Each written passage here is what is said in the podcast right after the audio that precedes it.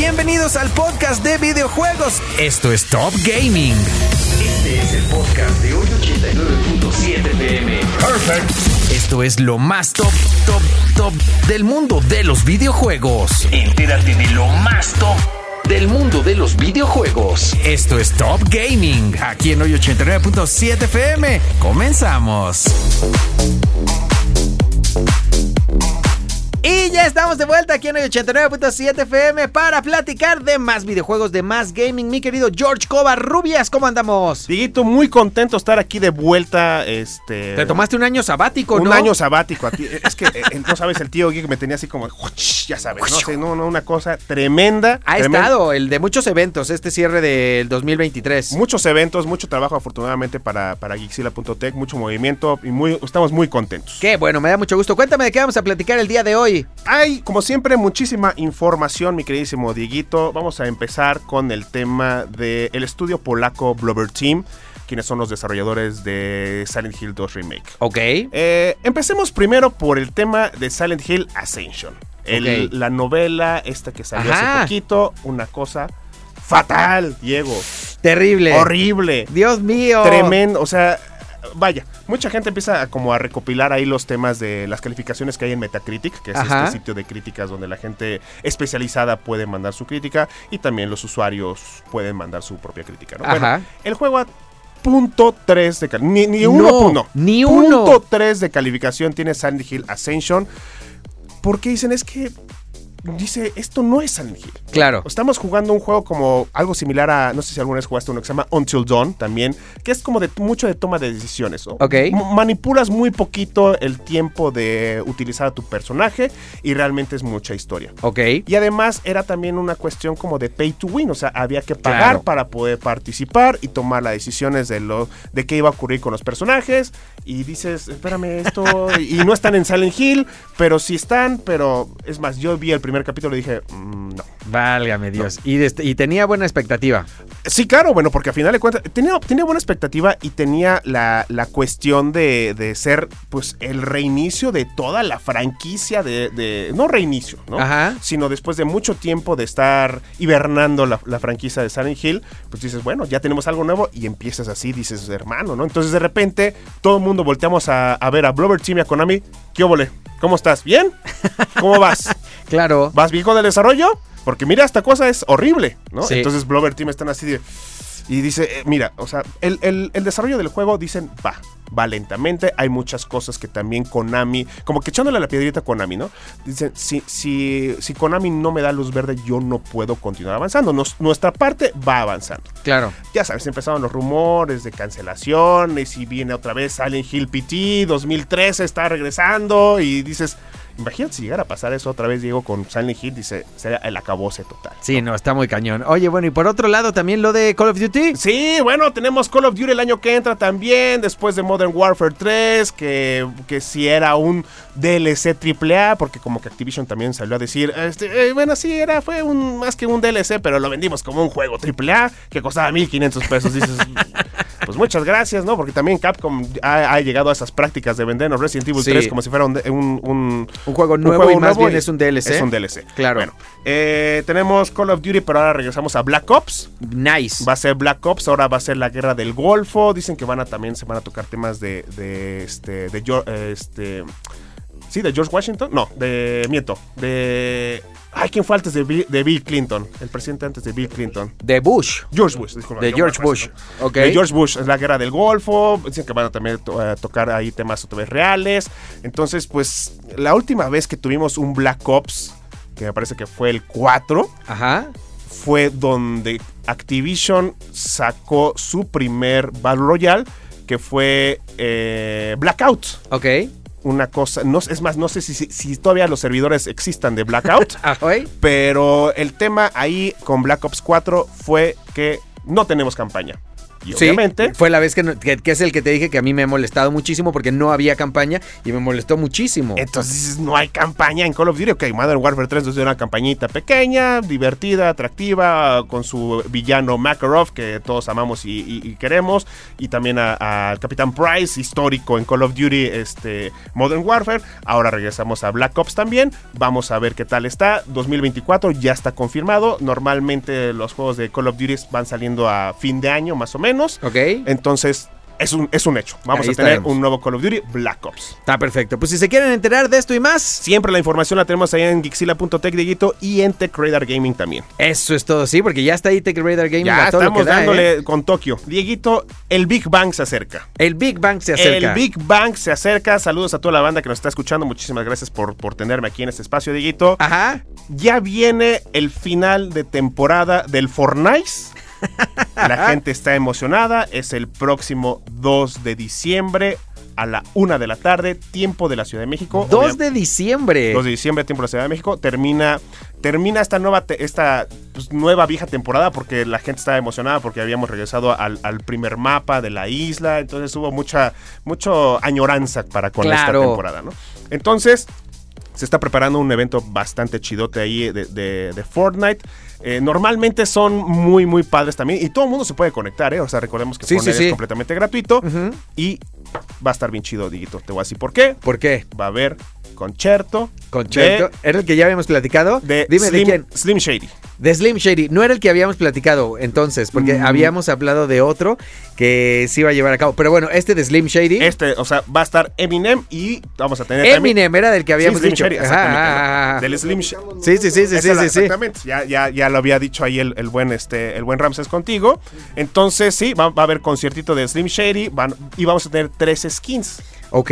Tres skins de Eminem que van a estar disponibles eh, el 29 de noviembre. Van a ser tres skins ahí de... Seguimos hablando, yo me sigo emocionando y, y lo repito cada vez que hablamos de Fortnite Ajá. porque es el multiverso más... Ahora vamos a ver a Goku. o sea, lanzándole un Kamehameha a, a- un- al rapero este, más importante de los últimos años. ¿no? Oye, y seguramente haciendo bailes, porque de repente, digo, no sé si lo sacan después, pero ¿qué tal Eminem haciendo pasos de Snoop Dogg, no? Porque ya ves que podías poner pasos de Snoop Dogg a la hora de matar a alguien. Entonces de repente Drop debe, it like it's hot.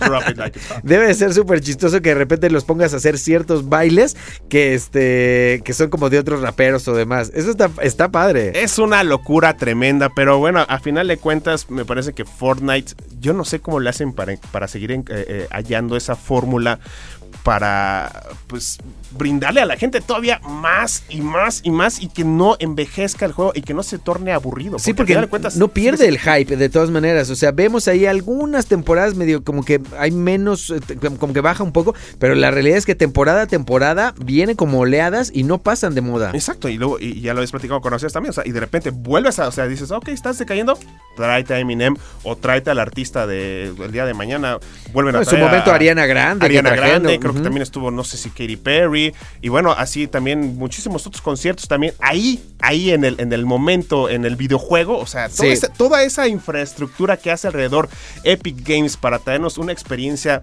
pues completamente diferente, o sea, bien podríamos decir que es hasta como metaverso de alguna u otra forma. No, súper es metaverso a final de cuentas, porque digo, aunque no cumplen las, las reglas de, de las líneas y de que no se crucen y demás, la realidad es que puedes jugar con un sinfín. Y, y ha habido para todos los gustos, porque también hay personajes de todas maneras, no solo de la música, sino de muchas películas, y, y eso también ha sido como muy enriquecedor, pues para la banda, porque dices, no me había animado, pero ahora sí me voy a animar. Sí, O porque sea, salió este personaje, porque salió este skin, ¿no? A final de cuentas, lo sabemos muy bien. O sea, Fortnite no tienes ninguna fortaleza extra. Sí puedes Nada. comprar ahí, pero también todo se basa en tus propias habilidades, ¿no? Sí, no, la verdad es que está muy bueno, y nosotros que somos tan malos en Fortnite. Sí, yo no, yo, yo lo digo muy, muy abiertamente. intentado. No, yo lo digo muy abiertamente. Yo no soy fan de Fortnite, pero me sorprende Sí. impresionantemente todo lo que realizan Sí, no. alrededor de toda esta Y lo he jugado en todas las plataformas. O Sí, sea, en, en tablet, en- en Nintendo iPhone, en Android, en no, Switch. todo y, Y, con, nada. y- y con Ray Tracing también, ¿eh? Sí, no, no, no, y nada. Pero bueno, oye, si se quieren enterar de esto y más cosas. Como siempre,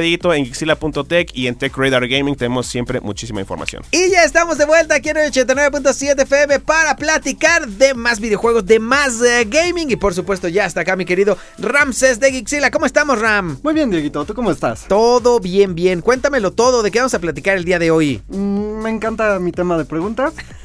si yo te digo Mark Hamill, ¿en qué personaje piensas principalmente? Pues no hay otro más que Luke Skywalker. O Pues- sea, tal cual. Pues, ¿qué crees que sí hay otro? Bueno, sí. No su cara. Sale en Los Simpson como Mark Hamill. También sale en la teoría del Big Bang. Sí, como, Mark, Hamill. Exacto. O sea, se ha, hecho más veces el personaje de Mark Hamill, bueno, que es él, que a lo mejor un- algún otro. Pero cuéntame. Mira, eh, Mark Hamill estuvo muy inmiscuido en el tema de superhéroes. Ajá. En algún momento en la serie de Flash fue uno de sus villanos. Ok. Y en los noventas, en esta famosísima serie de Batman, de Animated Series, él se dedicó a darle la voz al Guasón. Wow. Él marcó la risa más representativa del Guasón en esos años. Ok. Y fue pie que la serie animada, Liga de la Justicia, Liga de la Justicia Ilimitada, muchos proyectos. Pero ¿por qué te toco este tema? Resulta que a Mark Hamill también lo hemos visto en los videojuegos de Batman, en la serie de Arkham, que fueron muy bien recibidos. Y compartía papel con otro actor también de la serie animada que también ya tenía una carrera muy grande haciendo la voz de Batman, Ajá. que era Kevin Conroy, Ok. que de hecho tiene precisamente un año que falleció el actor a sus 66 años. Y todavía la armaba. Todavía hacía la voz de. Bueno, es que Batman. hoy en día 60 y... ¿cu- ¿Cuántos? 66. 6-6 todavía es eh, bien. O Sí, sea, claro. yo creo que hasta pasando los 70, a lo mejor ahí es donde ya puedes oírte más viejito, pero... pero 66 todavía le, daba. Sí, claro. Fíjate que con- eh, en San Francisco este fin de semana pasado, Ajá. el señor Mark Hamill volvió a hacer un. Digamos una... Le dijo a todos los fanáticos que él sin Kevin Conroy no volvía a repetir un solo papel del Guasón. No Que manches. literalmente, o sea, se lo platicó esto a los fans, que este era como un deal muy de ellos de, ah, voy a hacer el Guasón, pero es porque está Kevin Conroy. O sea, voy a hacer la voz junto a Kevin Conroy. Si no, no quiero nada. Exactamente. A ver, pero este tema está complicado porque de repente no es que lo hayan corrido, no es que lo hayan, no es que le hayan dicho, ay no, este, ya no queremos a, a Kevin ni nada por el estilo. Pues que se fue al más allá. Sí, claro. O sea, y eso quiere decir entonces que ya no vamos a oír a Mark Hamill. De hecho, y precisamente lo, él finalizó, o sea, este, este comunicado a los fans, Ajá. que ya lo había hecho. O sea, él ya había dicho, ¿saben qué? Sin Kevin yo no vuelvo a interpretar al Guasón. Ajá. Pero lo finalizó con la línea Without Batman, crime has no punchline.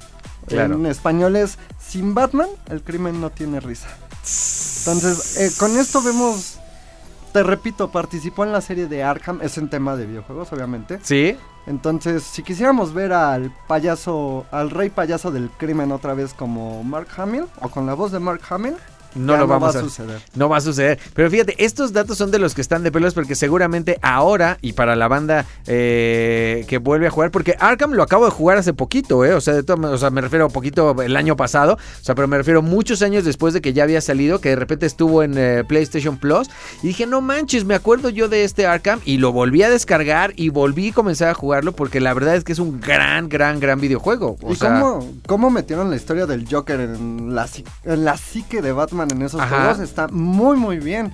Ahora, también acaba de salir otra vez, no me acuerdo si ya se estrenó, eh, para Nintendo Switch. Ok. La Switch está adquiriendo muchos títulos que eran de 360 y Eso de está de pelos, 3. ¿no? O sea, porque como que pensábamos que era una consola que iba a estar como muy aislada pues de ciertos títulos y la realidad es que está adoptando cada vez más y eso es, es de jugarlos está fregón. Es como lo que te comentaba en los premios de los Game Awards. O sea, Ajá. es una consola de la generación pasada que le está dando batalla a las consolas de nueva generación. Eso está súper cañón. Pues está muy bien, mi Ram. Pues si se quieren enterar de esto y más cosas. En Gixila.tech. Y ya estamos de vuelta aquí en el 89.7 FM para platicar de más gaming, de más videojuegos y por supuesto está aquí mi querido Ramses de Gixila. ¿Cómo estamos, Ram? Muy bien, Dieguito, ¿tú cómo estás? todo bien, bien disfrutando aquí alegremente la vida. No en el mar, donde la vida es más sabrosa, pero en el mar, ¿sabes que Jugar en, en el mar es difícil. Ah, sí, Porque claro. por la luz, o sea, consolas portátiles, el otro día que estábamos platicando de Nintendo Switch, yo sufro mucho así porque luego digo, ay, pues voy a la playa a descansar, me voy a llevar eh, algo portátil y nunca, porque estás eh, la luz, eh, como que estás en otras cosas. No soy muy fan de transportar yo las consolas, pero bueno. Fíjate que eso es algún punto importante nosotros que también tratamos el tema de la tecnología. Ajá. Los nits de la pantalla. Sí. Pero vámonos un poquito a historia. ¿Qué pasaba con la primer Game Boy? Sí, no, no, No, no, o sea- no, es imposible.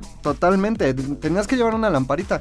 Y esto fue un tema Claro. que se, so- que se solucionó hasta que llegamos al Game Boy Advance SP, no al Advance normal. Ok. Al Advance SP que ya tenía un brillo respetable para Sí. medio jugar en otros lados. Sí, lo demás tenías que ponerte cobija. O sea, Sí, ¿te claro. acuerdas que era súper de cobija? Para poder ahí que no te diera ni un rayito de, de luz y poder jugar a gusto. Sí, qué bueno que tocas este tema. Hay un, un común tipo o algo que hacen regularmente los gamers actuales. Ajá. Si tú eres fanático de estas consolas retro, Ajá. hay ciertas empresas, obviamente esto no es patentado por Nintendo y pues, vaya, no es como que vayas a, adquirir refacciones originales hoy en día. Ajá. Hay mucha gente que se dedica a hacerle el cambio de pantallas a estas consolas viejitas. Aunque lo ves como en ese tema viejito, pero Ajá. es para que tengas ese brillo que no te permitía jugar en, en años anteriores. En años anteriores, sí, pues sí me imagino. Está bueno, mi Ram. Oye, ¿de qué me ibas a platicar el día de hoy? Eh, tuvimos un temita ahí. ya sé, ya sé, pero cuéntame. Pero también está bien porque Metroidvanias, Ajá. Nintendo Switch, o sea, me gustan mucho en consolas de sobremesa, Ajá. pero yo prefiero los portátiles para esos títulos. Ok. No porque me lo voy a llevar a otro lado, sino porque lo puedo jugar en cualquier parte de mi casa sin tener que aplastarme en mi sala. Sí, eh, hay unos juegos que yo también lo he dicho, hay unos juegos que son súper de tener un espacio de jugar, ya sea más de computadora o de consola, pero sí de sentarte en tu sillón, sofá, silla gamer y tener una pantallota. Y hay otros que son como para llevártelos al baño, para estar caminando y estás ahí, eh, o sea, y hay otros títulos que son más así. Y se presta mucho. Por eso tuvo tanto auge el PlayStation portable. Claro. O sea, en su momento fue el boom y tenía Sí. una infinidad de juegos. Pero bueno, retomando el tema. ¿Tú cómo te imaginas un juego mexicano? Ay, bueno. Metroidvania mexicano y... Pues me lo imagino de muchas formas, porque sé que hay muy, muchos estudios este, latinoamericanos, incluso mexicanos, que no hacen, que, que no hacen de temática mexicana, pero si tuviera que abordar una temática mexicana, me encantaría que fuera como Coco. O sea, me encantaría que fuera de, de, de peli de Coco, algo por el estilo. Mira, hace unos años se hizo medio famoso un juego que se llamaba Guacamele. Ok. Este juego era... Son desarrollados por estudios indie. Ajá. O sea, y este era literalmente de luchadores, o sea, máscaras, también. sin playera, o sea, totalmente, y era de plataformas, o sea, Ajá. bastante atractivo.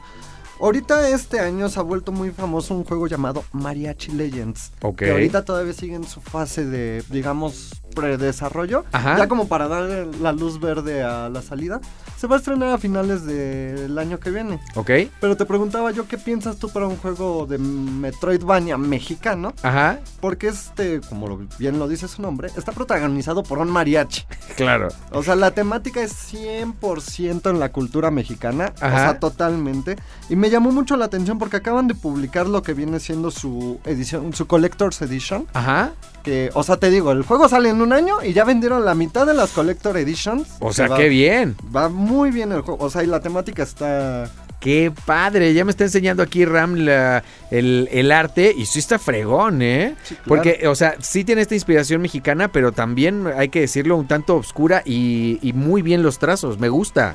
De hecho, parte de lo que va- se va a ver en este juego, te vuelvo a repetir, el jugador principal es un mariachi. Ajá. El arma pues, es como una espada, por así decirlo, una pistola y con lo que recuperas vida, comida típica mexicana. ¡Ay, güero! O sea- me gusta mucho, te voy a decir por qué. Porque creo que lejos de decir que mucha banda seguro también dirá así de, ay, no me gusta porque está este, manteniendo el estereotipo mexicano. Y la... Creo que el estereotipo mexicano cada vez es mejor visto en, desde fuera. O sea, creo que cada vez ha, ha- ha agarrado como más renombre y demás. Y no lo veo como nada mal. O sea, lo veo bastante chido, de hecho. Dice el tío Geek que lo más bonito que él vio en sus últimas vacaciones Ajá. fueron las ofrendas referentes a Coco. Claro. O sea, todo lo que estaba tematizado con Coco. Sí, no, no, no. No, estábamos ahí en un desfile de todas maneras. eh, y el carro de, de Coco y demás, una maravilla, es una cosa sabrosa. Pero bueno, mi Ram, si se quieren enterar de esto y más. Obviamente cuando salga oficialmente el juego en Gixila.tech van a poder leer la reseña. Eso es todo, ahí andaremos súper al pendiente. Pero en el mientras, vámonos con más música, no se despeguen. Soy 89.7 FM, todo el pop todo el tiempo. Y ya estamos de vuelta aquí en el 89.7 FM para seguir platicando de más videojuegos, de más gaming, mi querido George Covarrubias de Gixila. ¿Cómo andamos, George? De lujo, Dieguito, como siempre, muchísimas gracias por estar aquí con, con este espacio maravilloso. Eh, siempre, siempre muy contento. Andabas siempre muy, andabas muy lejos. Andaba muy lejos, es que estaba, estaba volteando aquí a ver unas costillas. Unas, Ya- unas costillas. Ya sé, ya sé, ya sé, pero cuéntamelo todo exacto. Pues fíjate, Dieguito, eh, estamos ya a unas cuantas semanitas de los Game Awards. Ya lo hemos platicado constantemente aquí. Ajá. Y me parece que este tema no es tanto como para burlarse, sino Ya te vi venir, ya te vi venir. Este no es tanto para no burlarse, es tanto pero- para burlarse, pero sino para preocuparse. Ok. ¿Por qué Xbox no tiene ni siquiera nominados juegos de sus propios estudios a Ajá. los Game Awards? Era lo que estábamos viendo desde el otro día. a- Está muy juego cañón. del año, Eh, juego al del juego del año. Está muy cañón. Sí, porque por ahí sí había algunos nominados en otras categorías, pero a juego del año no tiene ni uno solo. Tiene ya un ratote que Xbox, que los estudios de Xbox no aparecen ahí eh, eh, donde deben de estar. Ajá. Es muy, muy... No triste, yo creo que te digo, es alarmante también. Ajá. Y no, estoy- no hay... O sea, no hay que decir que los videojuegos de Xbox son malos. No. Xbox se ha enfocado, lo sabemos muy bien, en otras cuestiones, le da más servicio a otras plataformas, se enfoca, ya lo sabemos muy bien, en, en cloud gaming, Ajá. se enfoca en el Game Pass, que es un excelente servicio, lo hemos recalcado aquí varias veces. Sin embargo, para los verdaderos fanáticos, los, los ex-boys, para los ex-boys, Ajá. sí pega también el orgullo y dices, oye, ¿cómo es posible que año tras año o estudios third party o estudios que pertenecen a Nintendo, obviamente, eh, de, de manera interna de Nintendo, o estudios que pertenecen a, a PlayStation, sí están ahí y nosotros no. Se esperaba, se, se creía que podíamos ver a Starfield, ya lo hemos platicado en otras ocasiones. Claro. Pero, pues no, o sea, tristemente para Starfield, ya lo había dicho eh, la vez pasada, le tocó un año lleno, lleno, saturado de grandes juegos que todos merecían estar ahí. Starfield Sí. merecía estar ahí, sí. Diablo 4 merecía estar ahí, sí. Dead Space Remake merecía estar ahí, sí. Pero ¿qué crees? Pues hasta un remake, que muchos también se quejan porque dicen, pues es que ya abran la categoría de los remakes también en los Game Awards. Sí. No va a ocurrir. O sea, No va a no va a ocurrir, no, porque no todos se va, o sea, estamos en una tendencia también de remasters y remakes. No van a abrir una categoría de remakes porque el día de mañana se acaban los remakes también, Claro. ¿no? Y dice, ah, pues bueno, ya terminó. Dice, no, o sea, la gente dice, es que ¿por qué Resident Evil 4 tiene que estar ahí? Sí tiene cambios, sí tiene un mejor motor gráfico a Resident Evil eh, 4, el original, que se estrenó hace muchos años en GameCube. Ujú. Pero lo, lo- lo alarmante aquí es una vez más. eh, y además Starfield también es un juego que empezó siendo diseñado muchísimo tiempo antes de que Xbox comprara eh, Bethesda. Claro. Entonces, eh, realmente no es que haya una varita mágica, simple y sencillamente, para el año que entra, yo creo que el año que entra, sí Xbox, eh, no es que se vaya a poder aspirar, sino que ya tiene juegos que, pintan bastante bien, y uno de ellos es Hellblade, eh, la segunda parte, que creo que, eh, por lo que significa, por lo que significó la primera parte, creo que tiene toda la, la intención de formar parte de los Game Awards el año que. Del próximo año. Sí, Del yo también año. creo de todas maneras que la van a aguantar ahí eh, como una gran velita encendida, ¿no? O sea, porque al final de cuentas es como tener eh, el deseo en, puesto en, en ese Yo título. quiero que pase. Sí, no, no, no, o sea, seguramente, pero sí es, de, sí es como dices, de, de mucha preocupación que no esté, o sea, ya desde hace tiempo. E- e- Exactamente, o sea, porque dices, no podemos estar esperanzados siempre a toda la vida a Halo y Gears, que las fórmulas ya se agotaron, me parece. Sí. Eh, por ejemplo, Hellblade, la Ajá. primera parte, es un juego que, la primera parte, es un juego que se estrenó en varias plataformas. No, for- no, originalmente no fue de Xbox, ahora sí lo es. Entonces dices, ay, o sea, como que estás comprando fórmulas ya utilizadas y te está costando crear cosas nuevas Xbox cuando sí nos traías Halo y Gears y Forza, sí lo sabemos, han sido grandes juegos, pero está desgastado hasta, dice, o sea, ni siquiera Sí. nominaciones de nada, Sí, ¿no? sí, no, sí está muy cañón. Vamos a estar ahí como muy eh, al pendiente de todas maneras, pero bueno, pues si se quieren enterar obviamente de todo lo que va a suceder, porque ya están cerquita los Game Awards, ¿dónde puede ser? 7 de diciembre, Guito, son los, los Game Awards, me parece que van a ser a las 6 de la noche, tiempo en la Ciudad de México, que se enteren en Xila.tk, ahí vas a tener todo. Eso es todo. Esto es 89.7 FM, todo el pop, todo el tiempo.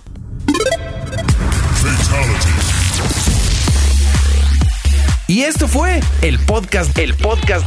Esto fue todo en el podcast de videojuegos. Top Gaming.